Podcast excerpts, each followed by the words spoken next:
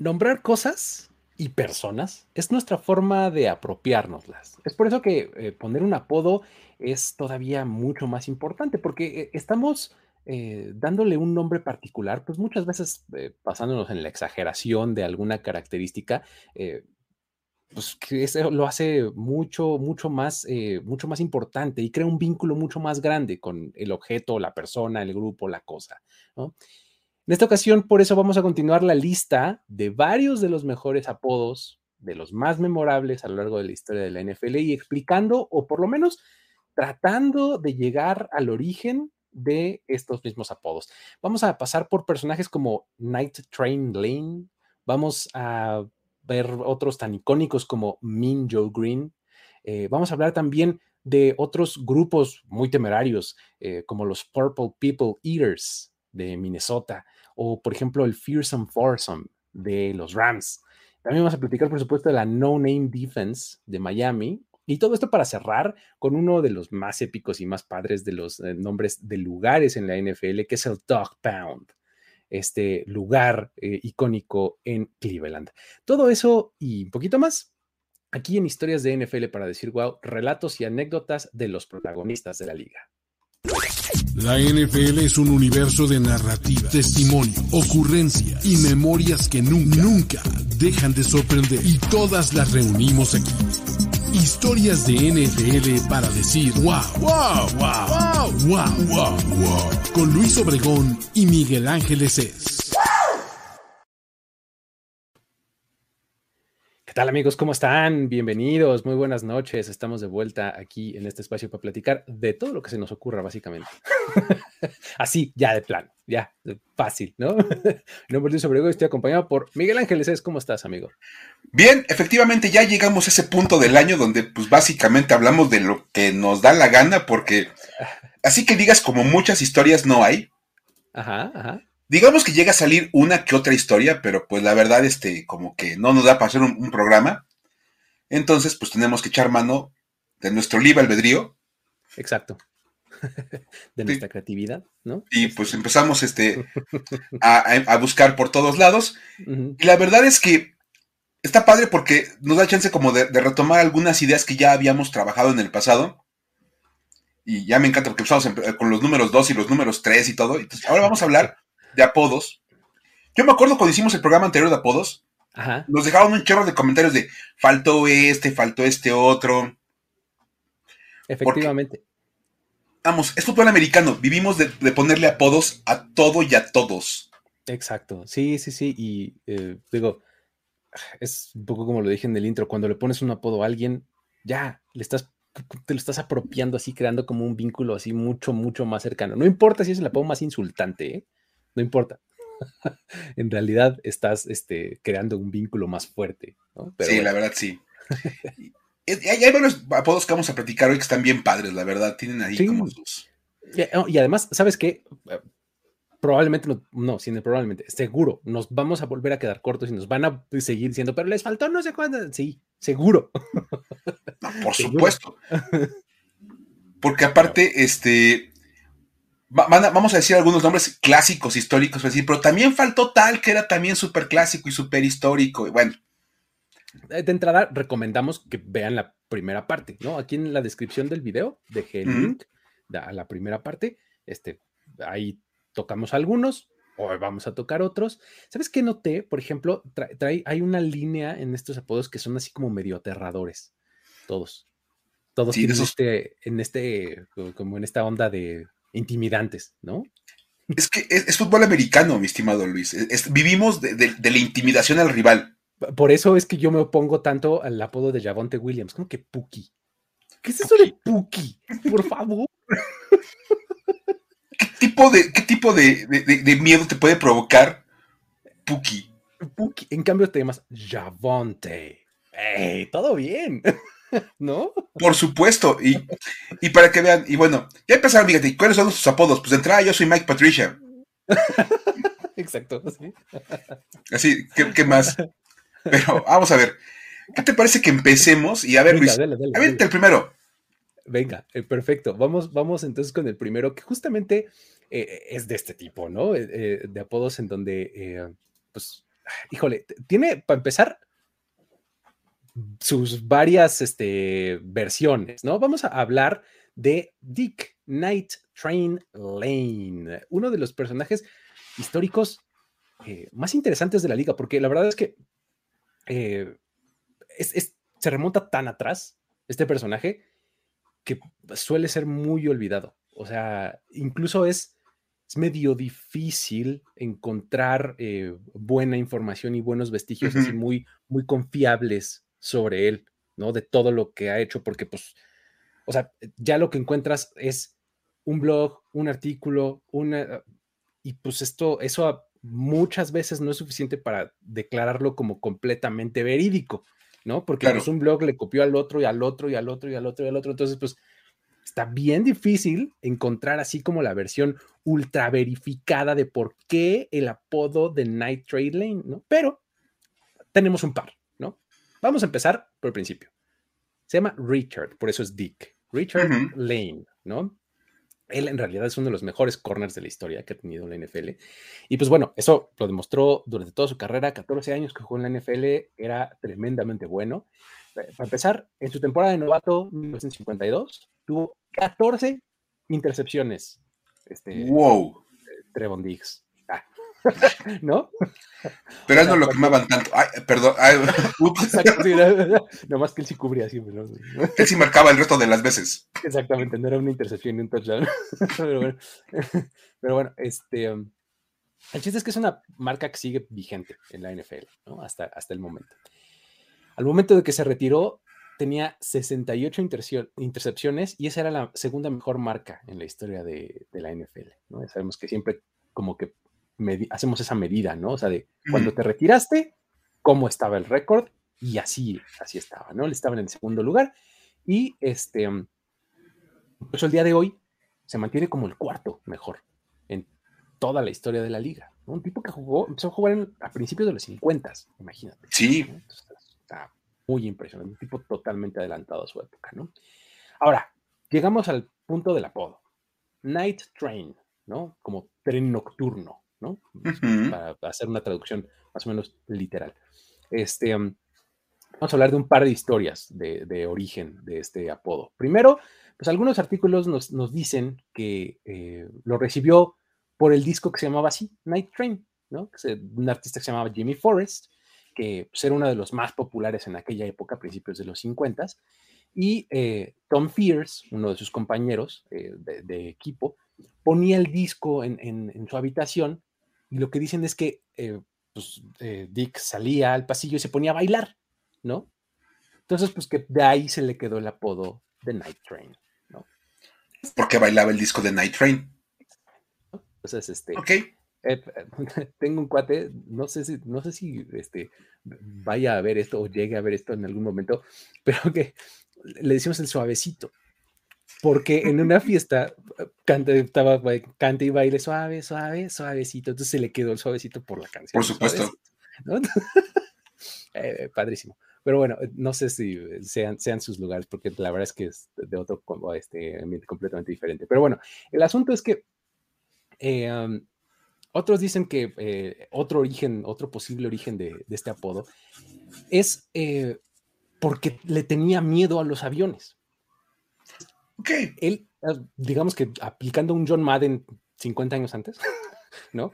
Eh, eh, nada más que él en vez de tener un autobús súper lujosísimo donde cruzaba Estados Unidos, él se iba en tren, básicamente, ¿no? Y además tomaba el tren nocturno para el partido de visita, ¿no? O sea, se iba una noche, una noche antes, tomaba el tren nocturno, dormía y entonces llegaba ya a la mañana siguiente a jugar el partido de visita, ¿no? Entonces, en un principio, pues a él como que no le gustaba la idea de que le dijeran Naim, eh, porque como que sentía, y bueno, podría parecer que pues como que tenía una connotación ahí medio racial, ¿no? O sea, como que decía, ay, como que Night Train, pues, ¿qué onda, no? Entonces, eh, pues no, no le encantaba la idea, pero como que la acabó de comprar después de que en, un partido vencieron a los Redskins, en el periódico se publicó una nota que traía como titular algo así como tan traducido, pues decía, Night Train descarrila a Chu Chu, ¿no?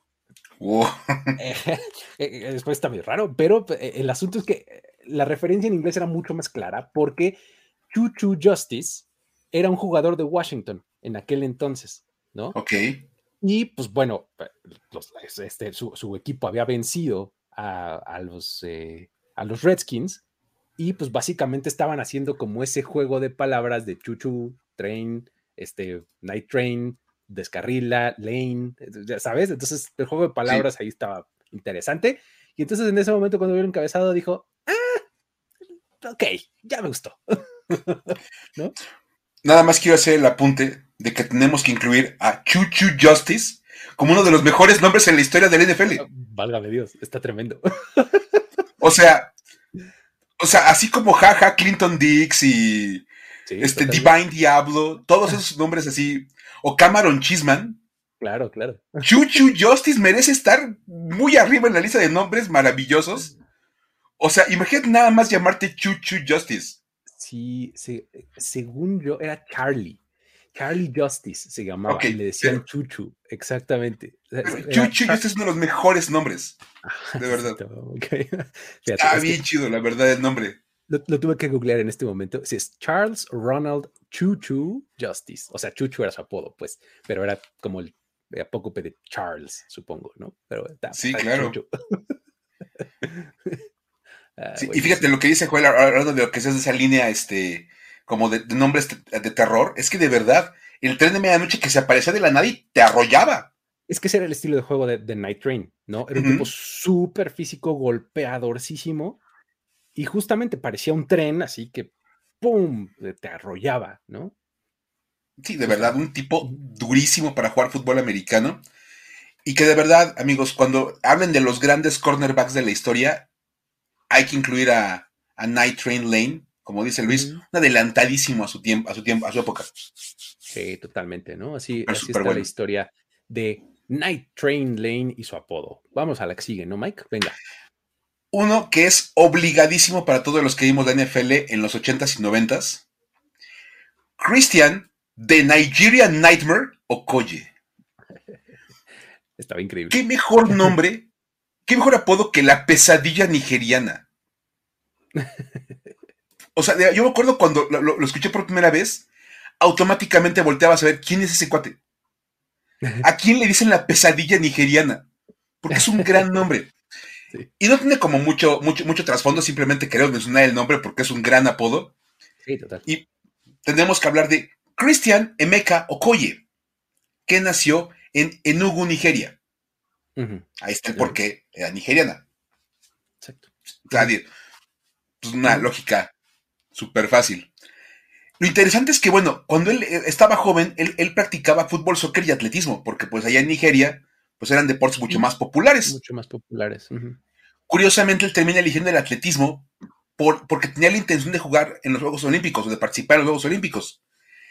De hecho, tenía una habilidad muy buena para lanzar el disco y el martillo. Era pura fuerza, o sea, ya ves tipos enormes así, ya, avientan el martillo y el disco. Pues él era de esos. Y era tan bueno que se consiguió una beca para la Universidad de Azusa Pacific en California. Se lo llevaron de Nigeria a Estados Unidos y parte de elegir ir a California era porque los Juegos Olímpicos del 84 eran en Estados Unidos. Los Ángeles, Los Ángeles 84. estaba aquí ni mandado a hacer y dio las marcas para, para clasificar a los Juegos Olímpicos. él daba las marcas perfectamente y lo interesante es que el gobierno nigeriano decidió no convocarlo a la Olimpiada. Dijeron, no, gracias. Por vendido. Ah, ok, te fuiste para. no, sé por qué, la verdad es que es como raro. Total que bueno, pues cuando él, cuando él, recibe este desaire del, gobierno nigeriano, decide cambiar de deporte y se pone a jugar fútbol americano. Leyendo un poquito sobre, eh, sobre, sobre, cómo llega al fútbol americano, dicen que le tienen que explicar todo desde el principio. Él ya estaba pues, en la universidad. Y que se pone a ver unos partidos y dice, oigan, ¿quién es ese cuate?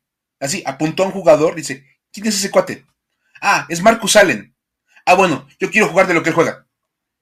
Se me hace que yo sería dos, tres bueno para eso. Yo creo que puedo hacer eso, pero pues era un tipo enorme, era un tipo de 1,85 de estatura, 117 kilogramos de peso en el día más ligero de su vida. Sí, claro, exacto. O sea, recién salido de la universidad pesaba eso, después pesaba mucho más. Y era un corredor súper pesado y aparte era rapidísimo. Dicen que en su Pro Day, eh, cuando lo probaron, corrió las 40 en 4.45. Wow. Y para un tipo de ese tamaño y ese peso, volaba. O sea, de verdad. Entonces, imagínate un tipo pesadísimo, que corría muy rápido y que se iba de frente contra los defensivos, porque literalmente trataba de arrollar a los defensivos. Por eso se ganó el apodo de la pesadilla nigeriana. Porque era todo un dolor de cabeza para los defensivos tratar de taclearlo. Y esa, esa, imagen es clásica de Christian Okoye. Era una tarjeta de esas coleccionables del NFL, la cual, por cierto, creo que tengo.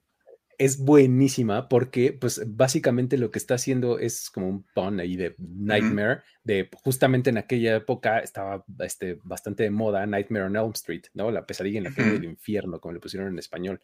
Este, entonces sale Cristiano Colle con su guante, con garras en cada dedo, un sombrerito a la Freddy Krueger, ¿no? Y en la cama están sus rivales divisionales de ese momento, ¿no? Seattle, Denver, este, Raiders y eh, los Chargers, ¿no? Y padrísimo, porque la verdad es que era, otra época del NFL, la verdad. Se prestaban para este tipo de cosas un poquito más como de show business. Estaba súper padre ese tipo de tarjetas. Y bueno, e, es más, había unas padrísimas ahí, la del el póster del Dawn Patrol de los, los The Orleans Saints. Otro gran nombre, por cierto. esos esos pósters son padrísimos. Eran padrísimos. Y obviamente hacía referencia, y lo que dicen por acá, aparte ocupaba unas sombreras enormes, porque no eran sombreras enormes. Se veía gigantesco el tipo. Y sí, como están poniendo también varios por acá, a Steve Atwater le vino valiendo dos centavos el apodo de la pesadilla nigeriana porque en una jugada entra Steve Atwater y ¡pum! lo sentó de un golpe. Tal cual. Pero los, lo mandó a dormir. Pues que, ¿sabes por qué lo recordamos tanto? Por lo extraordinario que era. Porque fue el único que Porque no pasaba. Eso no pasaba. Sí. Por eso lo recordamos tanto, ¿no? O sea, él era el que siempre castigaba. Atwater, pues lo otras, bien, ¿no? otras 99 veces que vieras ese tipo de jugadas, él se te salía volando. Exacto. Steve Atwater, porque aparte era un tipo durísimo. no, era, no era para nada un cuate. No era como el amigo de Luis que era el suavecito, no, este era durísimo. para nada. Entonces, la verdad es que eh, ese es un gran nombre. Fue como aparte muy ad hoc a la época. Sí, estaba padre. Como muy noventero el, apodo de así, de la pesadilla nigeriana. Exacto. Se sentía como muy, muy, muy, muy aparte, muy bien. Lamentablemente hay que decir nada más que fue un jugador que no pudo durar mucho tiempo en la NFL porque tuvo varias lesiones en la rodilla y pues ahí eso le, cortó muchísimo la carrera. Sí, sí, sí, fue, una carrera cortita, pero, pero padre, memorable. Creo que, no sé si lo más memorable es su apodo, probablemente sí. O sea, porque era bueno y todo, pero no era ningún extraordinario, ¿no? no, no. Curiosamente, bueno, cuando él se retira era el mejor corredor en la historia de los Chiefs se retiró con el número uno en yardas por tierra, que eran como 4.800, una cosa por el estilo. Tampoco era que digas un super número. Pero, pero vamos, e, era, era, un jugador famosísimo por el apodo y por todo lo que representaba mediáticamente. Claro, claro, claro, de estos personajes, ¿no? Pero bueno, así está la cosa. Otro de esos apodos así que son como bien intimidatorios. O sea, ¿qué, qué, más eh, intimidatorio o oscuro o como lo quieres decir que te apoden el malo. malo. Joe Green. ¿No? O sea, básicamente es malo, ¿no? Joe Green, el malo. Exactamente, ¿no? O sea, ¿qué cosa? O sea, no, hay, que hacer ningún tipo de metáfora. Eres el malo. Exacto, de esos, de esos apodos bien literales, así, el malo. Como el otro que siempre pongo yo de ejemplo, el más lelo de todos, pues está bien padre también. Too Tall Jones muy alto. Yo... Porque era un tipo muy alto. Exacto. O sea, ¿cómo le, van a, ¿cómo le van a decir a Jimmy Garoppolo? ¿El muy guapo? ¿Ese va a ser el apodo de Jimmy G? ¿Too handsome, Jimmy G? Exacto. Pues no, obviamente no, o sea, obviamente ya lo entendemos, pero. Y también Total Jones era, lo mismo. Pero la historia de, Min Joe Green está padre, ¿no? Sí, es buena porque además eh, es el apodo sobre el apodo. Eso es una de las cosas que más me gusta de, este, de la parte de, de, este, de Joe Green. Está, además, una historia así, tiene un montón de capas y está medio confusa. Me ayudas porque este, eh, de repente como también me, pierdo un poco en esta. Empecemos porque su nombre real es Charles Edward. Su es Green. O sea, Charles Edward Green, de alguna forma, terminó siendo Minjo Green. Minjo Green.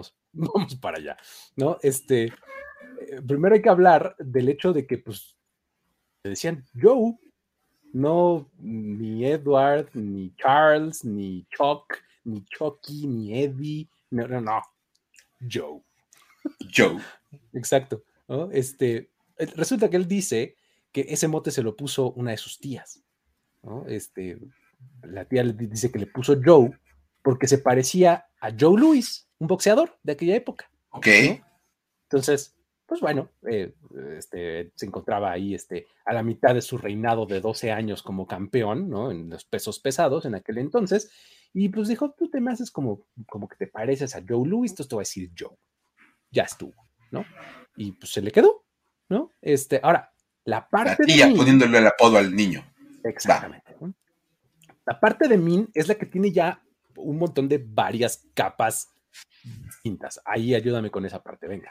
Va. Es que, a ver, aquí hay varias explicaciones. Mucha gente asume que el apodo de Min Joe Green es porque él jugaba en la Universidad de North Texas, que su mote es el Min Green, o sea, el verde malvado. ese, es como el, ese es como el apodo de la universidad. No son ni los, ni los Tigers ni los Bulldogs, no, no. Son el Mean Green. El verde malvado.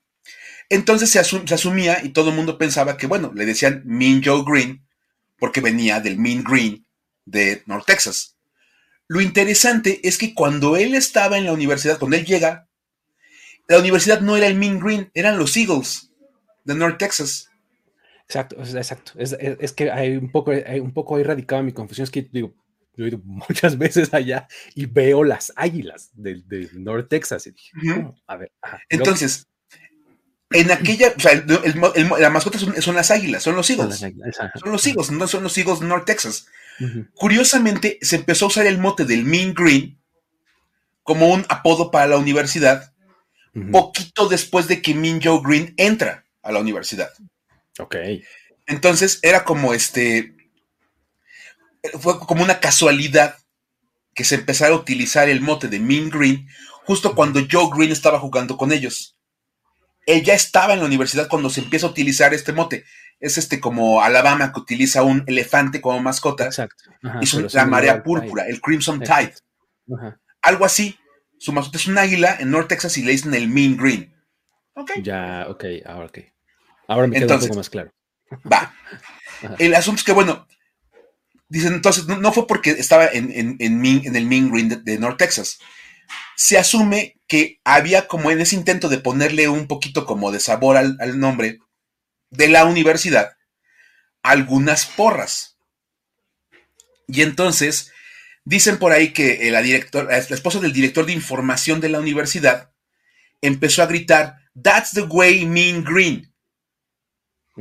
y, y, como, That's the way Mean Green, that's the way y algunos pensaban que estaban haciendo referencia a la señora a Joe Green.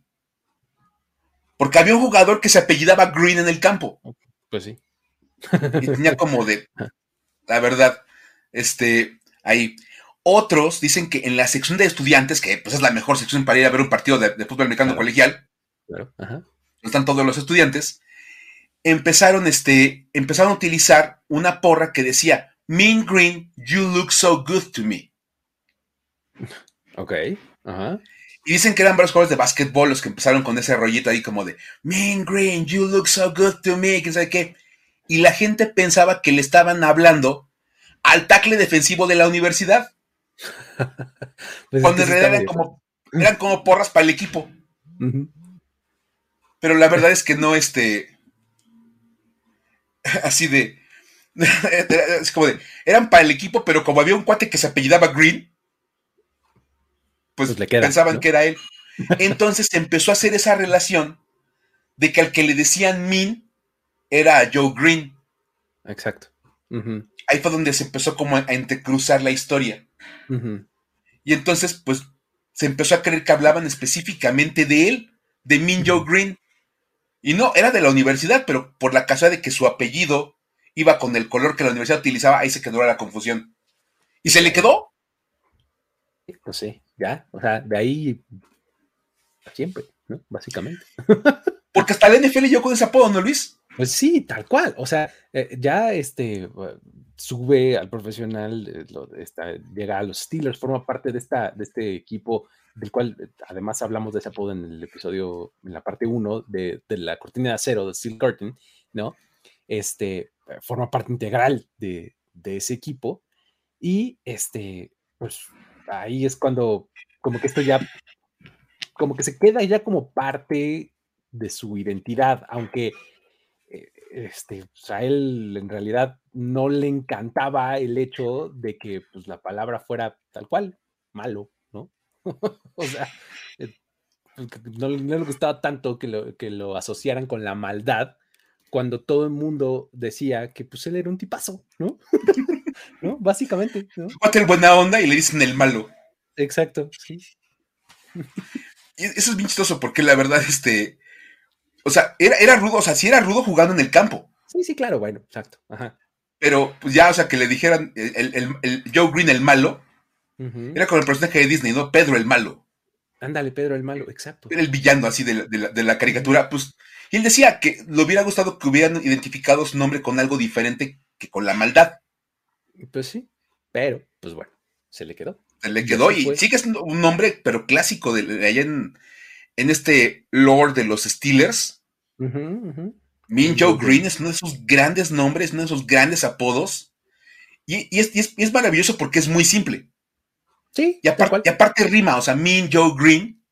También, exactamente, es musical, ¿no? Sí, de verdad, o sea, tiene, tiene, ritmo, se escucha bien, lo dices fácil. Entonces, la verdad es que sí, eh, está bien, bien padre. Muy bien. Perfecto. Pues ahí está el de Minjo Green. Luego, vamos a hablar ahora de, unidades, ¿no? De grupos, de este, conjuntos, pues, ¿no? Este, y, uno de los que más me gusta de siempre, eh, de todos, son los Purple People Eaters, ¿no? Suena, tan badass, tremendamente. Porque aparte eran tipos con jersey casco morado. Ajá todo cuadraba perfecto. Es, padrísimo. A mí me encanta ese, apodo de Purple People Eaters.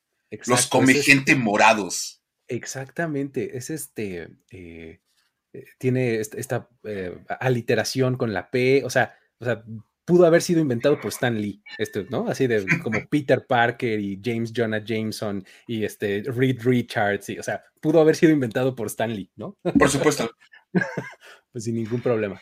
Este, a ver, cuéntanos, cuéntanos un poquito sobre ellos. Ándale, Luis, dale, dale. Sí, es que son padrísimos, porque pues ellos eh, son, son, en realidad, así se le nombraba a la línea ofensiva, a la línea defensiva de los Vikings de finales de los 60 y principios de los 70, ¿no? En un grupo de este, locos, este, atascados, ¿no? O sea, estaban tremendamente eh, bien, muy, muy buenos para lo suyo.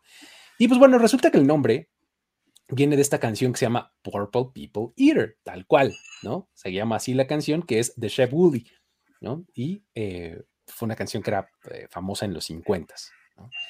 ¿Quiénes estaban ahí, Mike? Ayúdanos. Nada más estaba un tal Alan Page, que como dato, hay otra, de esas cosas que pueden llegar a contar con sus cuates en las quinielas, en las trivias. De, a ver, te puedo decir quién fue el primer defensivo en la historia en ganar el MVP de la liga. A que tú no sabes quién es. La respuesta a esa trivia es Alan Page, liniero defensivo de los Vikings. O sea, y pueden, uno de los pocos defensivos que ganaron el MVP. No solo fue uno de los pocos, fue el primer defensivo en ganar el MVP de la liga. El gana Alan Page. Luego estaba en esa misma línea Carl Eller, otro Hall of Famer, ¿no? Hall of Famer, nada más. O sea, nada más había un par de Hall of Famers en esa línea defensiva. Alan Page, Carl Liller. Luego estaba Jim Marshall. duro, liniero durísimo. Y Gary Larson, otro tipo también un violentísimo. Eran cuatro tipos violentos. Sí, totalmente. Come gente, vamos a decirle así. Literalmente podías jurar que se comían a la gente. y ven nada más ahí las, cuatro pequeñas efigies. Nada más, eran, eran que daban miedo, la verdad. Ahí los, los cuatro. Nada más hay que decir que si sumamos los números de los cuatro, juntan 412 sacks. Ok. En, sus carreras. O sea, un promedio de 100 sacks cada uno. E, es lo que te iba a decir, o sea, cualquier jugador que llega a los 100 sacks eh, es un tremendísimo histórico, ¿no? Y que entre los cuatro te juntaran 412 y medio. Exacto. O sea, es un mundo, de verdad, este. Es que son muchísimos sacks. Eh, creo que una anotación, eh, creo que pertinente de hacer que también aplica al, siguiente grupo del que vamos a hablar, es, estamos hablando de los 60, 70, en donde los sacks no eran estadística. No. En hasta el 82 fue cuando se empezaron a, contabilizar los sacks como una estadística oficial.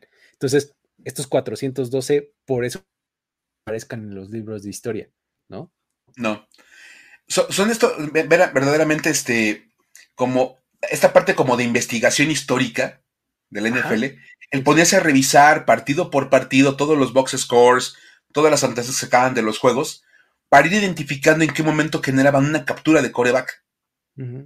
Eso ya fue más como retroactivo, el analizar partido por partido de todas sus carreras, que es una chamba que suena muy aburrida, pero si eres aficionado a la NFL suena como padrísimo.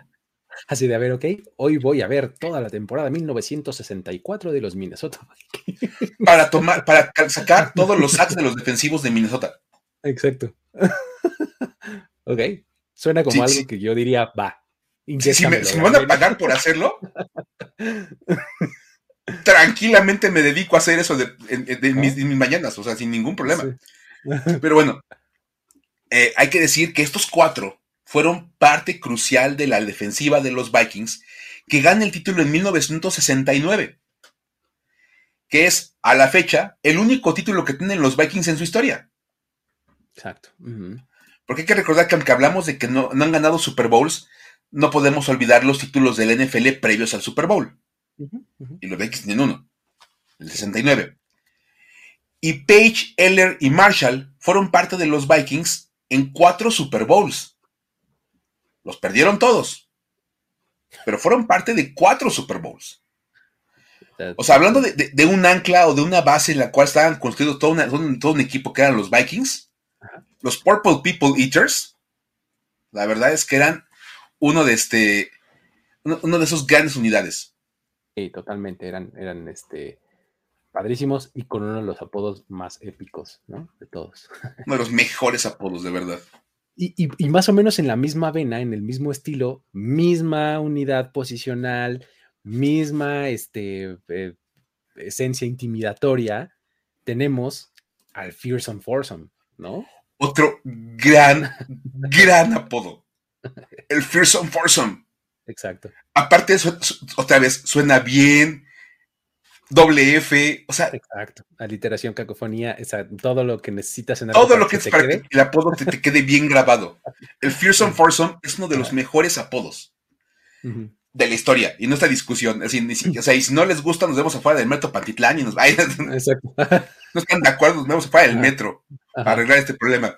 Exacto. Y esta era para la línea defensiva de los Rams en los años 60. Un nombre icónico para la NFL desde esos momentos. Y nada más estaba, esta línea defensiva estaba conformada por otro gran apodo, Deacon Jones. Deacon, exacto. Deacon Jones. Ajá. Merlin Olsen, otra bestia.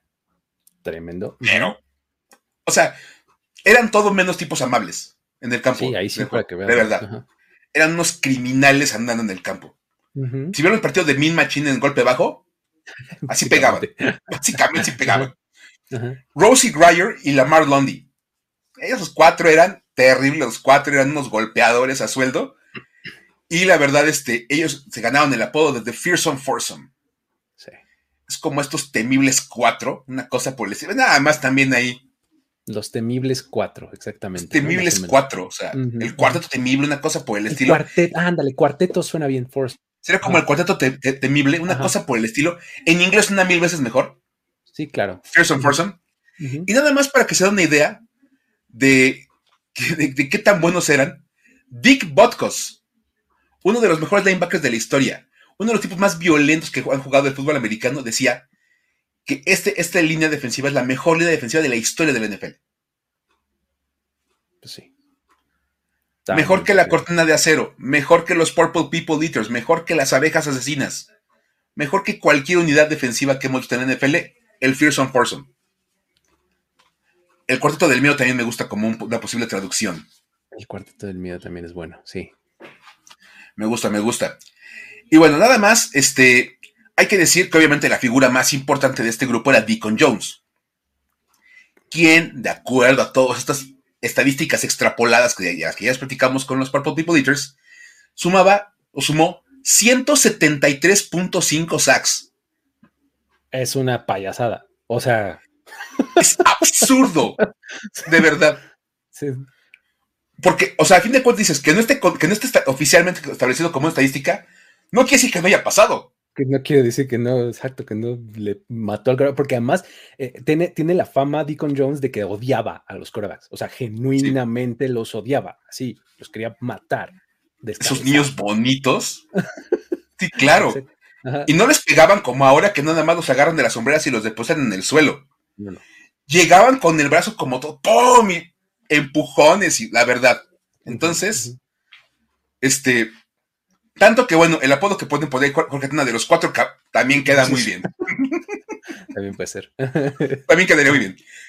De hecho, bueno, hay que decir que Deacon Jones, esto es otro gran dato, es la persona que le pone el nombre de Zack a la acción de capturar al coreback atrás de la línea de golpeo.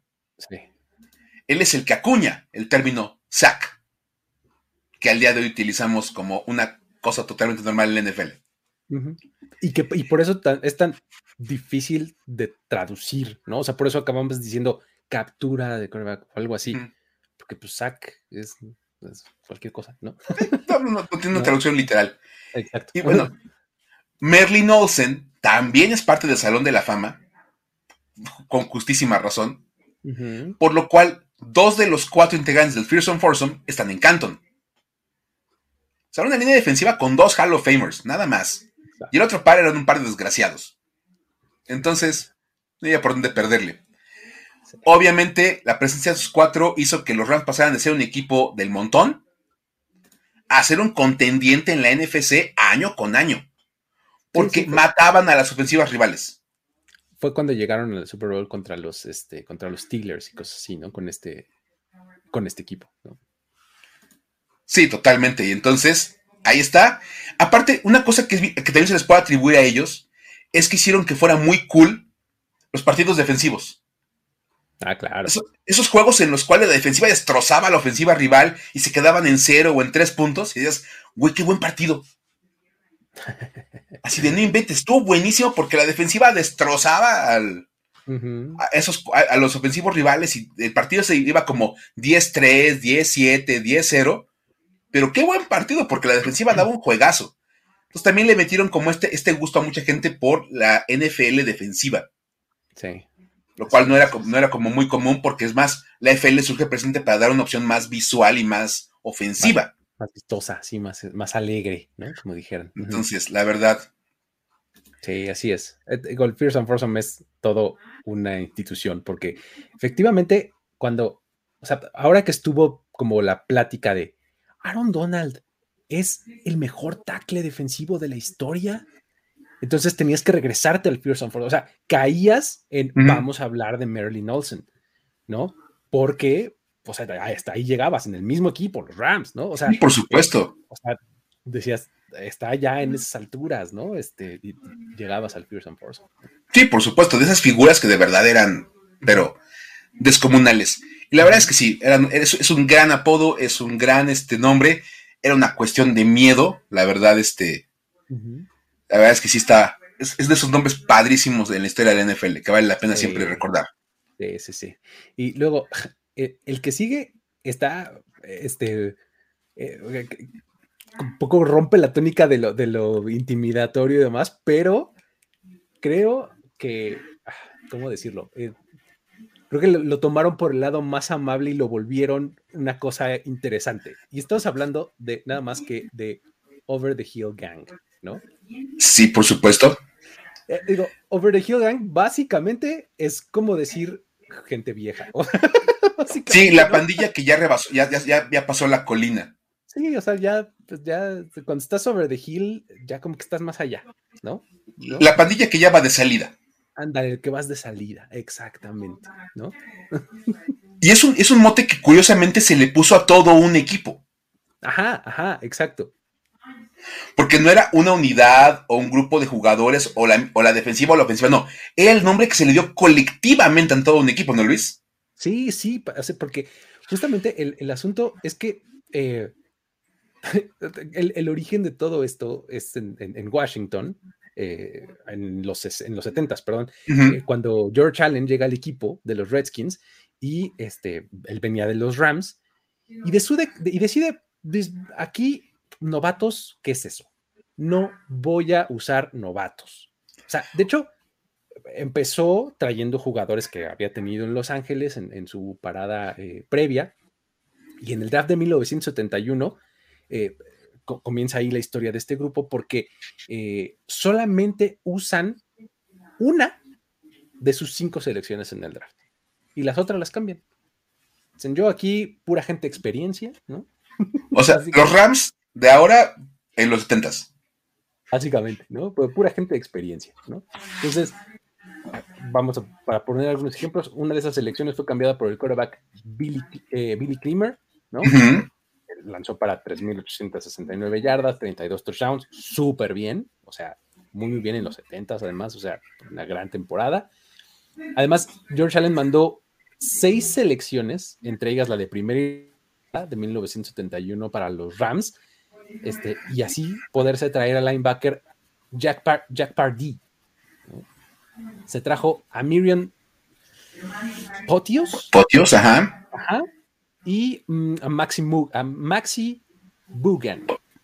Todos linebackers.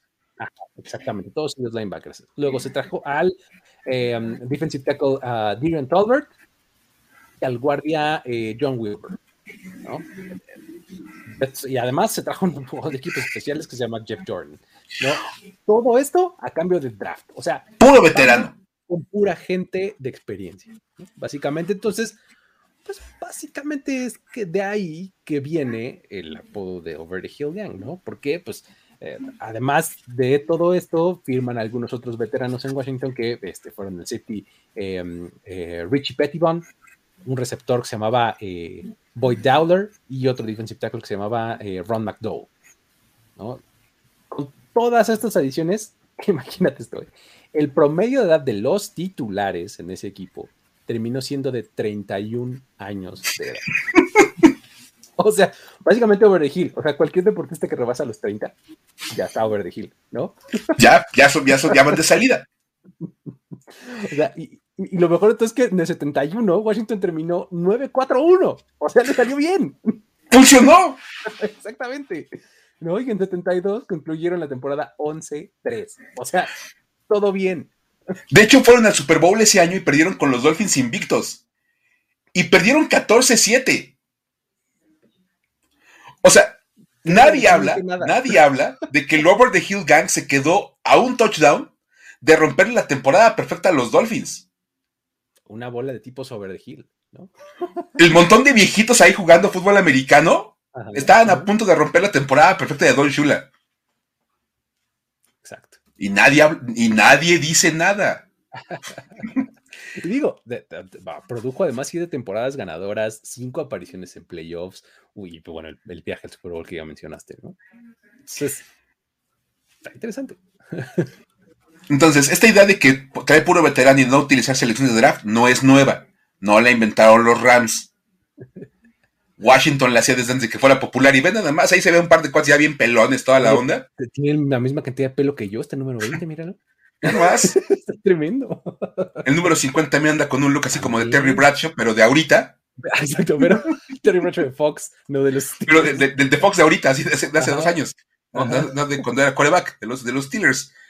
Pero velos jugando muy bien y dando buenas temporadas con Washington y la verdad es que fueron un, muy buen equipo. Ese Upper the Hill Gang. Está, está buenísimo porque te digo, creo que encontraron la forma amable y, de, darle eh, sentido a algo que los unía, ¿no? Como, como que pues, todos tenemos más de 30. o, la mayoría tenemos más de 30 y nuestro promedio es de 31. Está bien interesante. En una liga de veinteañeros. Sí, tal cual, así. Pero bueno, muy bien. Eh, um, último grupo, ¿no? Último grupo, también grupo defensivo. Acá tenemos a la mismísima No Name Defense. O sea, aquí la ironía, ¿no? Es el, nombre de los sin nombre, ¿no? O sea. Pero aquí está interesante, porque tú lo escuchas como, así nada más sin contexto. Es la defensiva sin nombre. O sea, wow. O sea, ni siquiera tienen un nombre. Son tan malos que nadie los menciona. No, no, no, no, son Voldemort. Exacto, o sea, he shall not, be named, ¿no? Lo más divertido es que cuando te averiguas por qué se llamaban así, era porque era un grupo menospreciado y olvidado por todos. Y, es que, a ver, esto esta es la defensiva de los Dolphins de los 70s. Este, que ya pusieron que hubiera sido un buen nombre para la defensiva de Washington del 2020. La no-name defense. I see what you did there. Muy bien. Felicidades, mi estimado Joel. Muy buen, muy buen comentario. Pero a ver, en los 70 todo el mundo hablaba de los Dolphins porque eran un gran equipo. Fueron el equipo de la temporada perfecta. Pero los nombres famosos eran los ofensivos. Larry Sonka, Bob Greasy, ya sabes, como las estrellas. El coach era Don Shula. Y a ver, mencionen a los defensivos de, los Dolphins del 72. ¿No? Ahí parte la idea.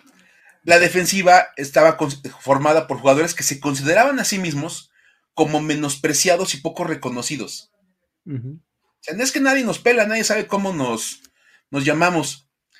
Y entonces, esa ausencia de fama dio lugar a su nombre.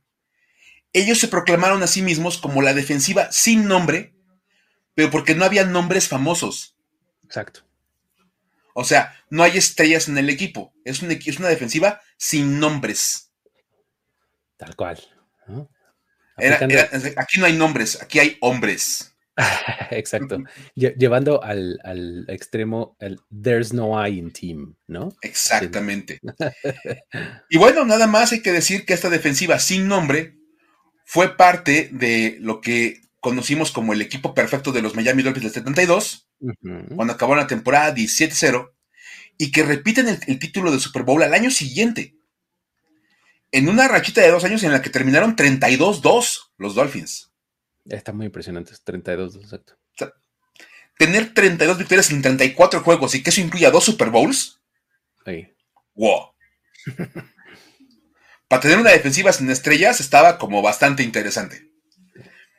Y bueno, obvia, lo más divertido y lo más padre es que el MVP del Super Bowl de la temporada perfecta fue un defensivo. Exacto. El gran Jake, Jack Scott, el safety que tuvo dos intercepciones sobre la ofensiva, de, la ofensiva del Over the Hill Gang para ganar el, el, el, el, Super Bowl. Entonces, fíjate, en aquel partido estuvo el Over the Hill Gang contra la No Name Defense. Buenísimo. ¿Qué más le podemos pedir a la vida? Pero ese es, un gran nombre porque el no tener nombre les dio, les dio un apodo bastante, bastante bueno. Exacto.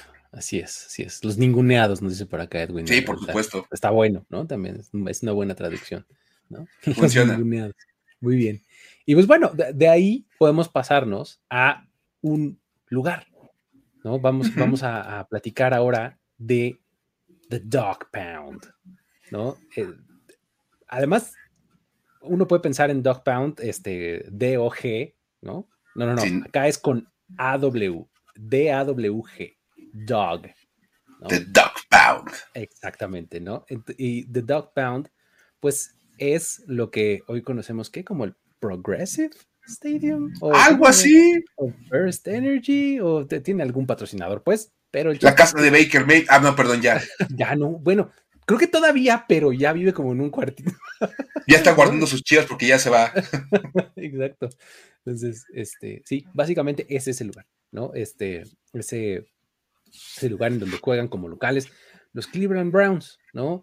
Eh, en realidad, este, este apodo aplica para el lugar, eh, para los aficionados de los Browns o, sección del estadio, pero en realidad esto tiene origen en el equipo, ahí en el campo como tal, ¿no? Surgió en el 85, allá cuando un, tipo llamado eh, Hanford Dixon, que era un corner, puso el apodo de los Dogs a la, defensiva secundaria, ¿no? Así con, con AW, ¿no? Así como Dogs. Los Dogs. Exacto, ¿no? Eh, de ahí Dixon y Frank Minfield eh, comenzaron a usar la idea de esta, esta metáfora del, gato y el perro, ¿no? O sea, de como si eh, el, concepto de que los defensivos son el perro que está persiguiendo siempre al gato, que en este caso era el coreback, ¿no? Ok. Entonces, eh, cuando llegaban a conseguir un sack, los linieros defensivos se ponían y los linebackers se ponían a ladrar, a ladrar, ¿no? Sack y todo el mundo empezaba. ¡Ah! era como su festejo, ¿no? Entonces, Dixon y Manfield pusieron un cartel que decía The Dogbound, ¿no? Esto estaba enfrente de las gradas del Cleveland Stadium. ¿no? Ok, o sea, pero la ponen los jugadores. Exactamente, los jugadores en esa sección. Y, y, pues ahí, en realidad, pues era donde los boletos eran más baratos, o sea, la cabecera, ¿no? Tal cual. Sí. ¿No? Es uno de los boletos baratitos. Exacto. Y pues obviamente entonces ahí los fans eran los más escandalosos y entonces ahí se empiezan a apropiar de la identidad de esto del dog pound, ¿no? les queda perfectamente. Y pues a partir de ahí es que empiezan a utilizar las narices, las máscaras de perro, los huesos, etcétera, ya como para decir, bueno, aquí es el dog pound, pues aquí estamos los perros, ¿no? O sea, si aquí es la perrera, pues ¿quiénes somos nosotros? Pues los perros, ¿no? Aparte que decir que el estadio municipal de Cleveland era horrible. Ah, sí, totalmente. De hecho, también hay historias de que Tom Landry, en alguna ocasión cuando llegó con los Cowboys, decía, es que no inventes, esto parece una perrera. Exacto, también, eh, exacto, creo que le, da como ese doble, doble significado, ¿no? Como que ratifica el sentimiento de la gente en Cleveland. Dice, no, es que no nada más ellos se ven como la perrera. Este lugar parece una perrera. Y pues obviamente todo amarra mucho mejor. Claro, ya se apropian de eso, ¿no? O sea, e, es un poco lo que decíamos en algún otro momento de cómo les para convertir tus defectos en efectos, ¿no? Acá, ¿no? Ya, ahí lo hicieron, ¿no? Este, y pues bueno, de ahí, este, pues ya se quedó eh, como esta identidad de perros tan arraigada en Cleveland que, pues básicamente terminaron haciendo a los perros una mascota oficial, ¿no? Del equipo Ahí tienen a, un perrito, un este, me parece que es un boxer o un este o un dogo de Burdeos, no estoy seguro, pero es un, perro padrísimo, así café, chatito, arrugado, es este como la mascota ahí que sale ahí en, el campo el día del partido.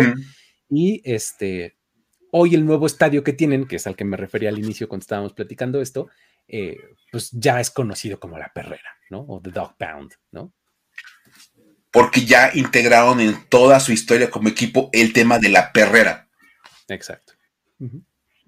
Sí, que es, aparte es como un nombre padre, porque como dices, empezó con los jugadores y se pasó a la defensiva, y luego lo adoptaron los aficionados y acabó siendo parte de la identidad del equipo, que es un poco lo que pasaba con el, con el Black Hole allá en, en, Oakland. Exactamente. Esto es un hoyo negro, ¿no? Sí. Ese es otro caso que podríamos ah, platicar en el siguiente episodio, así, tal cual. O sea, porque es muy similar a este, ¿no? Eh, convertir un, defecto en efecto. Pero bueno, así está eh, la lista de, este, de apodos que traemos eh, para ustedes el día de hoy. nuestras historias para decir wow, pero pues tenemos que hacer la transición para las historias para decir güey.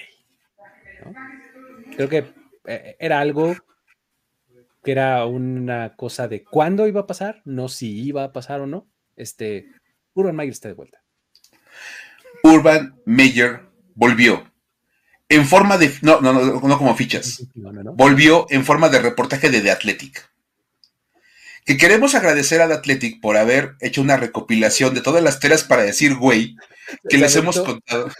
Se aventó todos los programas de, de, historias de NFL para decir wow. Se saltó hasta el final. Y este, el autor este, de, este artículo de The Athletic, que quiero darle el crédito, se llama. Em, Jason Jenks y Mike Sando. Ah, Mike Sando, fíjate, eh, eh, ellos dos escribieron esta historia para The Athletic, en donde básicamente hacen una recopilación de toda la estancia de Urban Meyer en, este, en Jacksonville y nos cuentan varias historias, pero salieron unas joyitas, ¿no? A ver, es que sí, e, este artículo de Athletic que fue el que hizo noticia en la semana, básicamente lo que hace es como encapsular toda la estancia de Urban Meyer en Jacksonville, poner todo. Y lo interesante es que, bueno, si, si no tienen suscripción al Athletic, no se preocupen. No se perdieron de gran cosa, han visto todas las historias para decir, güey. Básicamente. Porque les contamos absolutamente todo lo que cuenta el artículo de Athletic.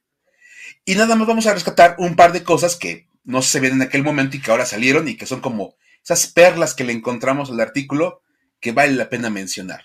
Y todo esto además vino porque ahora creo que como que el, que más habló y uno de los protagonistas de este artículo es DJ Shark, ¿no? DJ Shark. Sale de los, eh, de los Jaguars como agente libre, ahora está en Detroit y es como uno de los que declara abiertamente, pues, o sea, que dice, DJ Shark dijo tal, ¿no? O sea, ya había un nombre, un nombre y un apellido de un jugador de los Jaguars.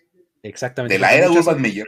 Muchas otras cosas dicen, jugadores o un jugador veterano o fuentes indican, ¿no? las fuentes internas en el equipo. Ajá, no, acá ya es DJ Shark, pum, cita, ¿no? Ya es directo. Y básicamente DJ Shark narra un poco lo que fue su, experiencia como jugador de Urban Meyer en la NFL. Y él arranca con, con una declaración de, por la forma en que manejaba la nave, era imposible tener éxito lapidario, así. Tal cual. ¡Pum! Luego empezó a contar DJ Shark que la metodología de Urban Meyer para manejar al equipo era a partir del miedo. Entonces, dicen que, bueno, que DJ Shark cuenta que él sentía que las amenazas motivaban a los jugadores. Todos hemos tenido un jefe que cree que las amenazas motivan a, los, empleados. Urban Meyer es ese cuate. Y que básicamente, por ejemplo, a los receptores les decía que si no jugaban bien, los iba a dar de baja y que iba a correr a su coach de posición. Ese cuate que te cae tan bien, tu coach de posición, lo voy a correr porque no sabes hacer tu trabajo. Eh, pero la que se aventaba, la que se aventaba de complemento y de remate era la de y si te, y si te corro, ¿sabes qué va a pasar contigo? No vas a terminar en un trabajo ganando 15 dólares la hora porque no te da para más. Lo único que sabes hacer es jugar fútbol, ¿no? Nomás le falta la clásica del jefe. ¿Sabes cuántos allá afuera quisieran tu trabajo? O sea, por favor. Total que, ok, está bien. Este, otra técnica muy buena que seguramente funcionaba muy bien era burlarse de sus jugadores. Claro. Porque, pues, ¿cuándo ha salido mal burlarte de, de uno de tus empleados? Eso los motiva muchísimo. De hecho, ah, se narra que hubo una jugada en la que el receptor John Brown deja caer un pase de Trevor Lawrence. Y Urban Meyer básicamente le dice a Trevor, hey Trevor, tienes que ser más lento con él. Estos chicos del sur, como que sus transcripciones no funcionan muy bien. O sea, eh, eh, the, transcripts ain't, working fine o algo así dice inglés. Es básicamente decirle algo así como, no le sube agua al tinaco. Básicamente. o sea, es, un, es un modismo, pues, o sea, es, their, transcripts ain't working fine, le, dicen en inglés, ¿no? Entonces, sí. tal cual, es algo así como... Eh, no le sube el agua al tinaco. Exacto, este, se le quedó dormida la ardilla, ¿no? Este. Sí. o sea, imagínate nada más estar minimizando el intelecto de tus jugadores. Y este, porque la verdad, eso es lo que estaba haciendo minimizando a tus jugadores, eso obviamente iba a tener un gran efecto en los jugadores, ¿verdad? Sí, y sabes, por ejemplo, hay, otro, hay otra, otra declaración de, de, de Shark en donde este, eh, recuenta que, por ejemplo, en, la etapa de Training Camp, eh, pues para empezar dice que Urban Meyer este, tenía a todos golpeando a máxima todo el tiempo, así de, y los veteranos así de, así no se aquí en la NFL, ¿no? Pero pues decía no, y intimidando y de nuevo, ¿no? Entonces, en una de esas le pide repeticiones extra a DJ Shark específicamente, ¿no? En un ejercicio. Y en una de esas repeticiones extra se termina fracturando un dedo. Y se tiene que someter a cirugía y se pierde de la pretemporada por esa repetición extra que le hizo tomar Urban Meyer en el training camp. ¿No? Cuando, por ejemplo, Sean McVay no dejó jugar a Matthew Stafford hasta que empezó la temporada regular. Exacto, exacto. O sea, de, no, pues entrenó y entrena lo, que tiene que entrenar para entender el sistema, pero jugar, hacer, hacer repeticiones a la máxima velocidad cuando empiece la temporada y cuando cuenten las, las cosas. Y es más, él decía, cuando la pretemporada cuente para algo, ahí ocupo mis titulares. Exacto. O sea, dos, dos filosofías completamente diferentes. Y para cerrar con broche de oro este, este, este, artículo de, de, Athletic, una joya de declaración que de verdad no, das crédito. A ver. Esta declaración básicamente demuestra que Urban Meyer era todo menos un experto en temas de NFL. O sea, este Jorge y, y, Goros, allá en su cuarta y pulgadas, hacían el ¿Sabes más que Adam Gaze? Pues te puedes poner el de Sabe más que Urban Meyer porque cualquiera gana. Resulta que Urban Meyer cuenta, y te lo platicabas antes de entrar al programa, Luis, como Urban Meyer se prepara durante seis meses para estudiar la NFL, conocer todos los temas que necesitaba saber. De verdad. Eh, el artículo lo pone así, tal cual. O sea, a su llegada a los Jaguars, Urban Meyer hace un deep dive, o sea, una investigación a fondo de seis meses de la sobre la NFL entrevistándose con sus exjugadores de Ohio State y de Florida que han pasado ya por la liga, ¿no? Para entender todo el ambiente y demás. Ok, pues perfecto, ¿no? Está preparando, pero pues luego sale con esto. Entonces, Luis, dices que se preparó durante seis meses para estudiar a profundidad la NFL, conocer todo lo que necesitaba saber de la liga en la que iba a trabajar a partir de ese día. Y entonces, preparándose para el partido contra los Rams, Meyer le preguntó a sus asistentes, oigan, ¿quién es el 99 de los Rams? Porque he escuchado que puede ser un problema para nosotros. ¿Cómo quién es el 99 de los Rams? Es Aaron Donald. Imagínate no tener ni idea de quién es Aaron Donald en 2021. Sí, está muy cañón. O sea, sí. O sea, básicamente no le estás pidiendo que se sepa el nombre del tercer coreback de un equipo al que ni siquiera va a enfrentar. Sí, claro. O sea, eso déjaselo a los Luis Obregón y Miguel Ángeles del mundo, ¿no? Por supuesto. ¿No? Pero, este, pues estás hablando de un tipo que es, ha sido este, tres veces Defensive Player of the Year, ¿no? que ha sido All Pro todas sus temporadas en la NFL. Fue novato defensivo del año. o sea, considerado el mejor tackle defensivo de esta era. Sí, sí, sí. O sea, no estamos hablando de verdad. O sea, no es como que le hayan preguntado por Tim Settle, el tackle defensivo suplente de los, de los Washington. No, no, no. Aaron Donald. O sea, imagínate nada más. Y resulta que no era el único nombre que Urban Meyer no conocía. The Athletic reporta que entre los nombres que Urban Meyer desconocía y no tenía idea de quiénes eran, está Divo Samuel, el receptor de los 49ers, porque no sabía quién podía ser ese cuate, y el mismísimo Jamal Adams, Best in the Nation. The Best in the Nation. Exactamente. The Best in the Nation. el safety de los Seattle Seahawks. O sea, Urban Meyer no tenía idea quiénes eran Aaron Donald, Divo Samuel y Jamal Adams. Y dices, si eres un entrenador de un equipo de fútbol soccer, no pasa nada. Exacto.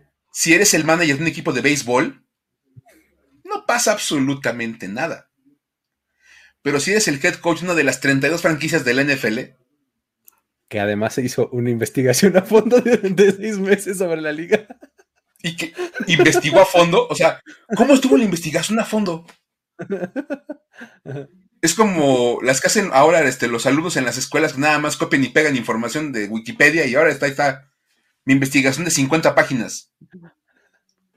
O sea, no saber de verdad quién es Aaron Donald, sí es una cosa, pero de verdad, Ándale, mira, cuando pone René Cano es como llegar a pelear a Las Vegas y decir, oigan, voy contra un, un, JC Chávez, ¿sí es bueno? He, leído que me puede hacer algo de daño, ¿no? Sí, como que dicen que sí, como que sí pega duro. O sea, de verdad, o sea, hay, un meme buenísimo que ponen una foto de Urban Meyer con, con de, Bill y dice, and you are. sí, claro. ¿Y tú eres? Sí. Porque, pues, porque vas a ver esas cosas.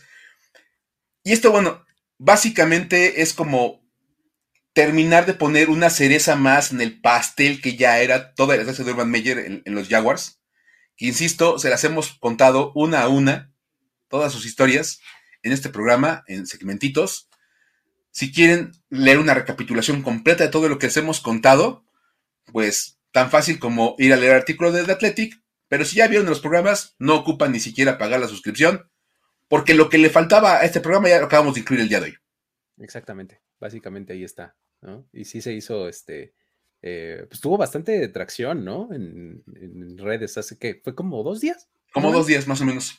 Este, que, salió, este, obviamente salieron los memes, este, salieron los encabezados y demás, este, medio... Pro Football Focus puso este ¿Quién es Sam Donald? Y ponen el jugador mejor rankeado en la historia de PFF en los últimos 10 años. O sea. Sí, y es este. Eh, me dio una vez más gusto saber que vamos un paso adelante. O sea, le, estamos, le ganamos a The Athletic. Nada más. Muchachos. Nada más. Nada más. El, que, según yo, este, es el mejor contenido de NFL que hay en Internet. Eh, está muy impresionante. Si ustedes quieren pagar una suscripción, paguen la de la membresía de canal de primero y diez, pero si les tienen chance de otra, si pueden pagar la segunda, este, paguen de Athletic, es una inversión sasa la que van a hacer, pero bueno. Hablando de inversiones, mi querido Mike, y de, oportunidades, este, fíjate que eh, te voy a contar que ahora, el, día de hoy, acabamos de em, lanzar una rifa acá en primero y diez este, tenemos un, este, un jersey autografiado por Ben Roethlisberger. Hablando de apodos, hablando de apodos, Big Ben. El Big Ben, por supuesto. Big Ben. Este, eh, eh, tenemos ahí un jersey autografiado por él y pues eh, pueden ustedes ganarse el, el, jersey así de facilito. van a nuestra tienda en línea. ahí están los boletos disponibles les llegan electrónicos, tienen ahí su folio y el ganador se eh, determina por medio de la Lotería Nacional el día 22 de abril. O sea, nosotros no vamos a tener nada que ver con quién gana y quién no, nada más con la terminación de los números de la Lotería Nacional, ahí se determine el ganador. Entonces, este, ustedes ahí pueden entrar. Es más, les voy a dejar eh, toda, la, toda la información para que ustedes la puedan checar. Se las voy a poner acá en los comentarios. Este, métanse y vean lo que ustedes eh, tienen que hacer, que ya básicamente se los acabo de decir, ¿no? Este, una, una buena oportunidad, solamente 500 pesitos. Hay un montón de formas, además, en las que pueden hacerlo más barato. O sea, si compran un poquito más de boletos, obtienen descuentos. Si ustedes son miembros de este canal de, de este canal de YouTube, también obtienen otro descuento. Este, es decir, por unos 420 pesos en el mejor de los casos, o 400 pesos, pueden llevar un artículo que ronda los 20 mil pesos, ¿no? Entonces. Hablando de inversiones. Hablando de inversiones, ¿no? Ahí está. Súper. Con eso, con eso, este, mis amigos, eh, nos despedimos de este programa del día de hoy. Ha sido un Eh, la próxima semana ya estaremos aquí de vuelta platicando de más historias. No se pierdan el resto de la programación. Ya saben que pues, prácticamente todos los días tenemos algo en este canal de lo cual platicar. También allá en Formación Escopeta hay siempre cosas interesantes, ¿no, Mike? ¿Por qué no nos platicas de... Sí, claro, también, ya saben, tengo mi canal de YouTube, ponele Formación Escopeta en, en el buscador de YouTube y aparece el canal o youtube.com diagonal Formación Escopeta y ahí pueden entrar a mi canal, ese se lo manejo y lo... Es escrito, dirigido, producido y actuado por un servidor. Eso es YouTube de autor, ¿no? Sí. Una cosa es, YouTube de autor, muy bonito, está bien padre. Y bueno, además de que platico de noticias de NFL y de que tengo algunos programas ahí para platicar de lo que pasa en la liga, tengo un podcast acerca del Washington, bueno, los Washington Commanders, ya te les digo Washington Football Team, o del Washington Commanders, y mañana arrancamos con nuestra tercera temporada. Entonces ya vamos a estar por allá ya eh, mañana a las 7 de la noche para platicar de la llegada de Carson Wentz y pues de Carson Wentz porque no ha llegado nadie más. Este, y de lo que viene para este equipo que, para como se va moviendo el NFC, estamos en posición de pasar a postemporada. Exacto, eh, ante el vacío de poder en una de esas, ¿no? Fácilmente pueden entrar como uno de los siete mejores equipos de la conferencia. Perfecto. Muy bien. Entonces, ahí lo espero también por si quieren pasarse, a dar una vuelta. Chequenlo también por allá. Muy bien. Eh, pues muchísimas gracias a todos por haber estado por aquí. Ya saben que dejen un like, dejen eh, un compartir, eh, lo que ustedes puedan hacer en la plataforma en la que consuman este contenido. Háganlo para que esto llegue un poquito más lejos. muchísimas gracias y nos vemos la próxima. Bye bye. Esto fue Historias de NFL para decir wow, wow, wow, wow, wow, wow, Los relatos y anécdotas de los protagonistas de la liga directo a tus oídos. Con Luis Obregón y Miguel Ángeles C. Voz en off, Antonio Sempe. Una producción de primero y diez.